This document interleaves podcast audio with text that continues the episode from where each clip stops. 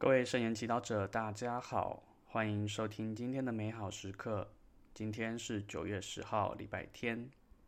我们要聆听的福音是马窦福音第十八章十五到二十节。今天的主题是同心合意。聆听圣言。那时候，耶稣对门徒们说：“如果你的弟兄得罪了你，去。”要在你和他独处的时候规劝他。如果他听从了你，你便赚得了你的兄弟；但如果他不听，你就另带上一个或两个人，为叫任何事情凭两个或三个见证人的口供得以成立。若是他人不听你，他人不听从他们，你要告诉教会。如果他连教会也不听从，你就将他看作外邦人或税吏。我实在告诉你们，凡你们在地上所受束缚的，在天上也要被束缚；凡你们在地上所释放的，在天上也要被释放。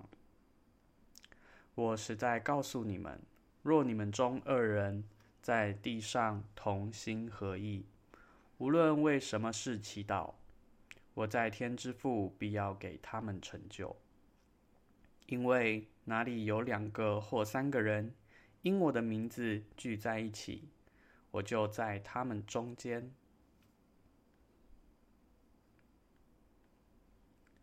世经小帮手，在生活中，只要我们与人互动和工作，就必定会面临冲突。无论是家庭、团体、教堂，还是工作场所，都必会有这样的情况。在面对这些具体情况时，耶稣在今天的福音中教导我们如何处理他们。首先是找到机会，并勇敢地去与当事人面对面对话。重要的是，我们应该与对方直接交流，给对方一个解释的机会，以便了解他的意图，而不是背后说他的闲话。在背后说闲话是懦弱的行为。勇于交流，却给彼此创造和解的机会。如果这种方法不奏效，可以请一或两个人充当调解人。因为调解人可以提供更客观的观点，耶稣也建议告诉教会，因为很多时候，除非人能够超越自己的价值观，去考量到天主会怎么做，否则人很难放下自己主观的立场和坚持。再不行，耶稣最后建议对待他人如同对。对待外邦人或税吏，难道耶稣要我们恼恨他人吗？其实不是。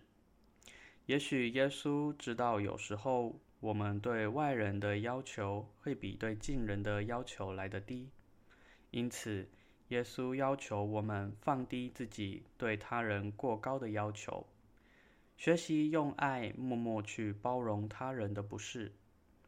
其实。耶稣教导我们如何处理冲突，是希望我们能在人与人之间的相处达成同心合意。身为基督徒，我们的使命也是在一个充满冲突和分裂的世界中带来团结的力量。虽然我们都不一样，但透过我们的努力沟通、对话和彼此交流。我们亦可以在地上展现天国的模样。